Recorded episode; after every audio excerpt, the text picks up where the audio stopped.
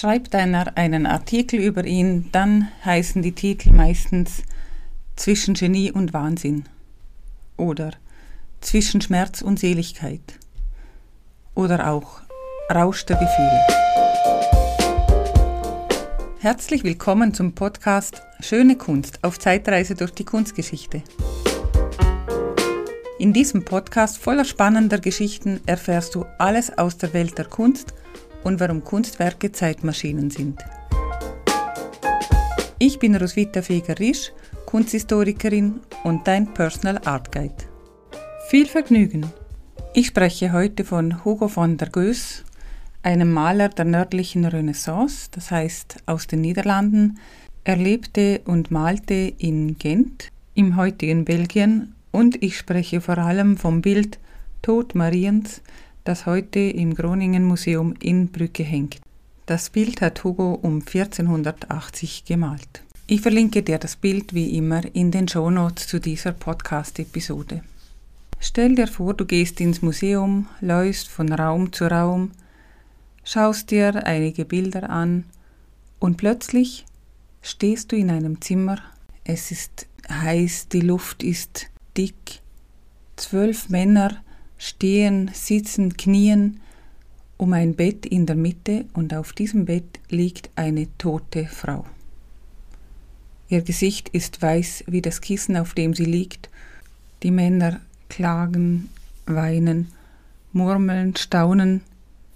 Ein Engelschor singt, denn über dem Bett schwebt eine riesige, hell strahlende Gloriole, in der Jesus Christus herunterkommt und diese Frau segnet. Jesus Christus ist deutlich zu erkennen an seinen Wundmalen in den Händen. Der Engelschor rund um ihn ist zu sehen. Alles strahlt. Es gibt einen unglaublichen Kontrast zwischen dieser Trauer in dem Zimmer auf der Erde und dieser Gloriole mit Jesus Christus, die von oben vom Himmel kommt und nichts als Verheißung verspricht. Wieso habe ich dieses traurige Thema gewählt? Ganz klar, schaut zum Fenster raus. Es ist November. Ich dachte, wir könnten in diesem Monat etwas Besinnliches vertragen und du wirst sehen, es ist nicht nur ein trauriges Thema, sondern auch ein hoffnungsvolles Thema. Das Bild heißt, wie gesagt, der Tod Mariens. Sie ist also gestorben. Alle Apostel von Jesus sind bei ihr, so steht es in der Bibel und sie wird von ihrem geliebten Sohn persönlich in den Himmel geholt. Doch es geschehen kleine Dinge in diesem Bild. Einer der Apostel ist in ein Priestergewand gekleidet, das ist Petrus, und nimmt von einem anderen Apostel, es ist Thomas, eine Kerze entgegen, die dieser gerade entzündet. Er wird sie Maria in die Hände geben. Man sieht hier eigentlich zwei Räume, rechts hinten durch einen Vorhang abgetrennt, ist ein weiterer Raum zu erkennen. Der Hauptraum muss nicht wirklich erhellt werden, denn die Gloriole mit Jesus und den Engeln überstrahlt alles, leuchtet den Raum taghell aus. Du schaust dich ein bisschen um noch in dem Zimmer, schaust den Männern ins Gesicht und du stellst fest, alle trauern, und zwar aus tiefstem Herzen, und doch sehen sie ganz anders aus. Jeder trauert auf ganz eigene Art. Der eine weint, der andere klagt, der dritte ist sprachlos, einer ganz vorne am Bett schaut uns direkt in die Augen. Der hinter Petrus, hinten rechts am Bettende, ist total baff. Er weiß nicht, soll er jetzt nach oben schauen zu Jesus, soll er, soll er nach unten schauen zu Maria.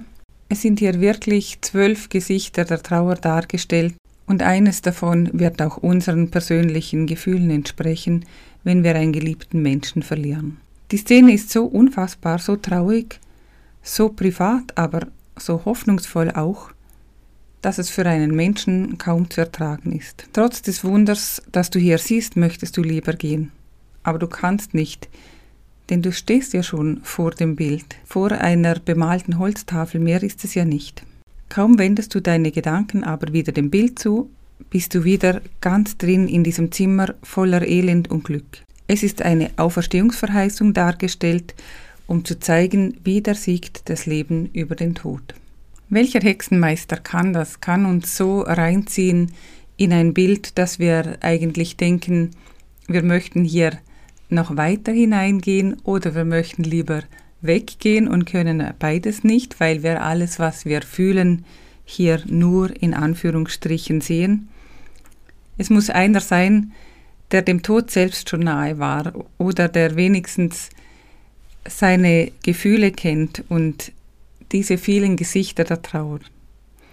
Und das war Hugo van der Goes aus Gent. Er lebte ungefähr von 1440, das weiß man nicht so genau, bis 1482, wo er in einem Kloster starb. Er war ein sehr erfolgreicher Maler und hatte eine hohe Stellung in der Malergilde von Gent. Doch ab ungefähr 1475, 77 zog er sich zurück in ein Kloster und lebte dort von nun an als Laienbruder. Also das heißt, er lebte wie die Klosterbrüder dort, doch ist er nie als, als Bruder in den Orden eingetreten, er lebte eigentlich nur mit ihnen in einer Zelle und in ihrem Tagesablauf. Er malte weiter, zum Glück, und auch seinem Ruhm tat dies eigentlich keinen Abbruch, denn er empfang ständig prominente Persönlichkeiten, große Auftraggeber wie zum Beispiel den Erzherzog Maximilian von Österreich, dem ja Gent zugesprochen wurde, nachdem er Maria von Burgund geheiratet hatte. Wie passt das zusammen? Ein Kloster, ein zurückgezogener Bruder und doch laufen die reichsten und berühmtesten und auch politisch wichtigsten Persönlichkeiten dieser Zeit dort ein und aus in dieser Klosterzelle. Ähm, ja, es passt eigentlich gar nicht zusammen, es passt überhaupt nicht zum Lebensideal der Mönche und es hat die Mönche eigentlich auch gestört. Ich weiß nicht, vielleicht waren sie neidisch, weil sie nichts davon, von diesem Ruhm abbekamen und ja doch die eigentlichen Brüder waren. Ich denke, einfach ist das nicht zu erklären. Oder sie wollten sich zurückziehen auf ihr ruhiges Klosterleben hinter Mauern. Jedenfalls schrieb ein Mönch 30 Jahre nach dem Tod Hugos diese Geschichte auf und schrieb sie offenbar nicht besonders freundlich, so dass man heute eben überhaupt auf den Gedanken kommt, dass dieses Hin und Her und dieser Ruhm von Hugo van der Goes gar nicht gerne gesehen war. Er erzählt uns aber in dieser Chronik, dass Hugo von Selbstmordgedanken geplagt war, und zwar aufgrund einer Krankheit, die er sich auf einer Reise nach Köln zugezogen hatte. Diese, schon das, ich meine, ein Mönch reiste ja eigentlich nicht, außer er reiste von einem Kloster zum anderen und blieb vielleicht dort, um sein Klosterleben dort weiterzuführen, oder er hatte eine wichtige Botschaft zu überbringen. Hugo konnte natürlich reisen, es war ihm alles erlaubt. Jedenfalls wurde er auf dieser Reise nach Köln krank und von da an von schweren Halluzinationen geplagt, die ihn offenbar, so schreibt der Mönch, schließlich in den Tod gebracht haben. Es dauerte noch 200 Jahre und Hugo van der Goes war total vergessen. Niemand wusste mehr, wer dieser Maler war oder was er gemalt hatte, allerdings war sein Werk nicht vergessen. Das ist das Interessante. Es kann, können heute nur noch 14 Werke und zwei Zeichnungen sicher ihm zugeschrieben werden, aber man weiß, dass hunderte von Kopien nach seinen Werken noch bekannt sind. Also die Originale gingen offenbar verloren oder wurden nicht mehr geschätzt, sind vielleicht sogar noch falsch zugeschrieben heute, aber sie wurden von den Malern, von den Künstlern extrem geschätzt und immer und immer wieder abgemalt. Und das, obwohl er eigentlich 16 Jahre durchgehend malte und auch eine gut laufende Werkstatt hatte. Die Frage ist, wie hat Hugo van der Goes das geschafft, dass er uns so in die Bilder hineinzieht? Das war natürlich kein Zufall. Er hat es mit Absicht gemacht. Er hat seine ganze Komposition und auch Maltechnik darauf angelegt, dass wir in diese biblischen Szenen uns hineingeben können. Er hat die Darstellungen wie ein Theaterstück aufgebaut, auch hier. Also wir wir treten auf eine Bühne, das ist dieser Raum, dieses Zimmer, wo sich die dramatische Szene abspielt. In der Mitte der Bühne ein Bett mit der soeben verstorbenen Hauptperson Maria darauf. Maria wurde zum Zeitpunkt ihres Todes von den Aposteln Jesus begleitet und diese sind natürlich dann auch alle bei ihr in diesem Zimmer und man sieht schon, Hugo hatte die größte Mühe, alle zwölf hier unterzubringen, damit auch die Größe des Zimmers noch glaubwürdig bleibt. Also ich muss ein bisschen schmunzeln, wenn ich die beiden Personen ganz vorne am Fußende des Bettes sehe, die sich da noch hinlegen mussten, ähnlich wie auf einem Mannschaftsfoto der Quartiersfußballmannschaft. Aber es ist ihm doch gelungen. Die, das eine oder andere Gesicht wirkt ein bisschen in die Ecke gestopft, doch die Wirkung, die er damit erreicht, ist natürlich unglaublich. Also damit erreicht er überhaupt die ganze Raumatmosphäre von diesem dichten Gedrängtsein, Dabeisein, ich meine, ein Tod, Sterben ist, und so stellen wir uns das vor, ja eine leise Sache, die zack von einem Moment auf den anderen passiert und die wir eben genau nicht greifen können. Das macht uns ja manchmal so ein bisschen verzweifelt, wenn man da noch etwas tun könnte oder etwas vorbereiten oder nachher gut hinüberrutschen sozusagen. Aber dadurch, dass alle da sind, alle diesen Moment erleben, erleben wir den Moment selber auch zwölfmal, beziehungsweise Maria ja auch, also 13 Mal rechnet man Jesus Christus und den Engelschor noch dazu, sind das schon einige Leute, die in diesem kleinen Raum den Höhepunkt dieser Szene des Todes Marias erleben und diese Spannung, das Gefühl wirkt damit sehr intensiv und ja, wird sehr intensiv auch auf uns, den Betrachter, auch übertragen. Also das ist schon mal eine tolle Leistung. Sterben mit Pauken und Trompeten eigentlich, obwohl ja im Prinzip nichts passiert. Die Apostel, also Petrus und Thomas, tun, was sie zu tun haben. Jesus tut sozusagen auch, was er zu tun hat. Er kommt vom Himmel und holt seine Mutter, wie er es ihr versprochen hat, wie sie es sich erhoffen konnte. Es gibt in diesem Bild also einen Vordergrund, ganz klar, das sind die beiden Jünger am Fußende des Bettes, einen Mittelgrund, Maria, die Hauptszene, und es gibt einen Hintergrund, die zwei, drei einzelnen Jünger am Kopfende und es gibt noch eine zweite Szene oben am Himmel geschehend. Ja, es ist ein Bild, in dem volle Aktion passiert. Hugo hat auch die Farben entsprechend eingesetzt. Das sind richtige Eyecatcher, also dunkle Farben vom, vom Bett über das gediegene Blau der Kleidung Marians, die ist übrigens immer blau oder sollte sein, das ist ihre Farbe, bis zum harten Übergang zu ihrem Kopf, der weiß ist wie der Stoff, aus dem ihr Kragen ist, ihr, ihr Schleier und auch das Kissen, auf dem sie liegt. Weiß ist auch das Gewand des Petrus, denn er übernimmt hier die Rolle des Priesters, der die Sterbende mit den Sterbesakramenten versieht und eine, eine sehr wichtige, sehr tröstende Rolle in, in diesem Augenblick hat. Und dann natürlich in großer Buntheit die Gloriole mit Jesus Christus, die pure Hoffnung auf das Leben und natürlich auch der Sieg des Lebens über den Tod, der vom Himmel extra auf die Erde herabkommt noch einmal, um seine Mutter zu holen.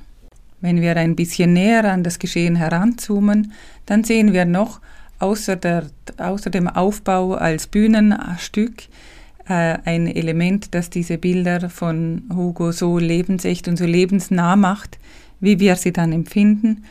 Und zwar ihm ist es ganz wichtig, Stofflichkeiten darzustellen, wie sie sind.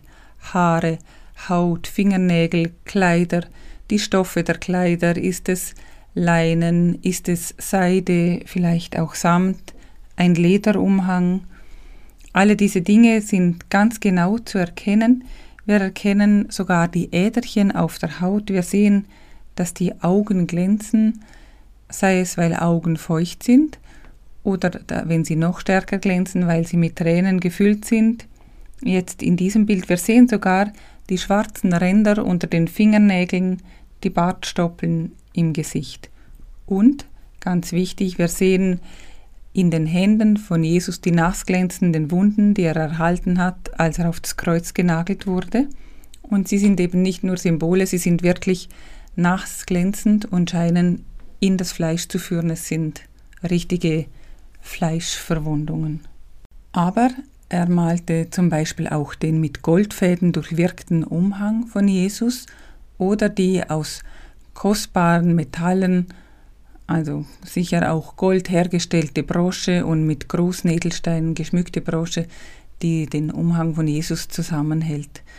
Und es besteht kein Zweifel, würden wir diese Brosche anfassen, wäre sie kalt, denn Metall ist schließlich kalt. Es gelingt Hugo sogar die, die Temperaturen der Oberfläche darzustellen im Sinne von, wir erkennen so deutlich, welches Material das es ist, dass wir es praktisch fühlen könnten. Obwohl wir also gerade bei einer Szene Zeuge sind, bei der wir gar nicht Zeuge sein können, nämlich der Moment, in dem Maria stirbt und in den Himmel aufgenommen wird, fühlen wir uns doch ein bisschen in diese Menschen ein. Das kommt eben durch diese echte Darstellung, die nur Dinge zeigt, die uns bekannt und vertraut sind, auch in unserem eigenen Alltag. Aber auch die Gesichter, wie die Männer aussehen oder auch wie Maria aussieht, Jesus, wir kennen solche Typen, wir kennen sie vom Nachbarn nebenan, von unserem Lebensmittelhändler oder auch vom Bankbeamten, was auch immer dass diese Leute kennt man. Hugo hat echte Menschen dargestellt. Er malt also das Übermenschliche in so großer Menschlichkeit, dass wir uns dem sehr nahe und angesprochen fühlen.